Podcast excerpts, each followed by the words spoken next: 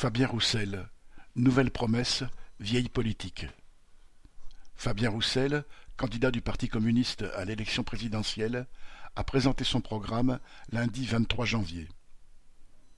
Après avoir essuyé les critiques de son camp pour ses propos nationalistes, voire franchement sur le terrain de la droite, concernant les migrants, citation, qui doivent être raccompagnés chez eux, il a insisté sur ses mesures sociales, dont le SMIC à 1500 euros mensuels net, des embauches dans les services publics et le rétablissement de la retraite à taux plein à 60 ans.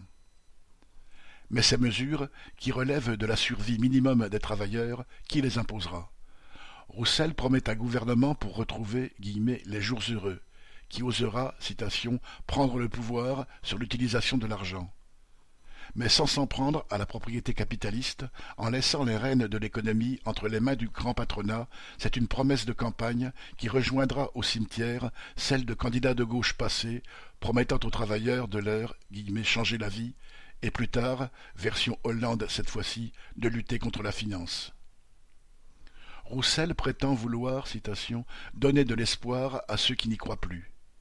Mais ce sont précisément ces années de gouvernement de gauche, avec ou sans participation communiste, qui ont écœuré et désorienté l'électorat ouvrier. Ce ne sont pas les promesses, quelles qu'elles soient, qui le feront revenir. Il ne s'agit pas de faire renouer les travailleurs avec des illusions qui les ont menés dans l'impasse, mais avec leur tradition de lutte. NC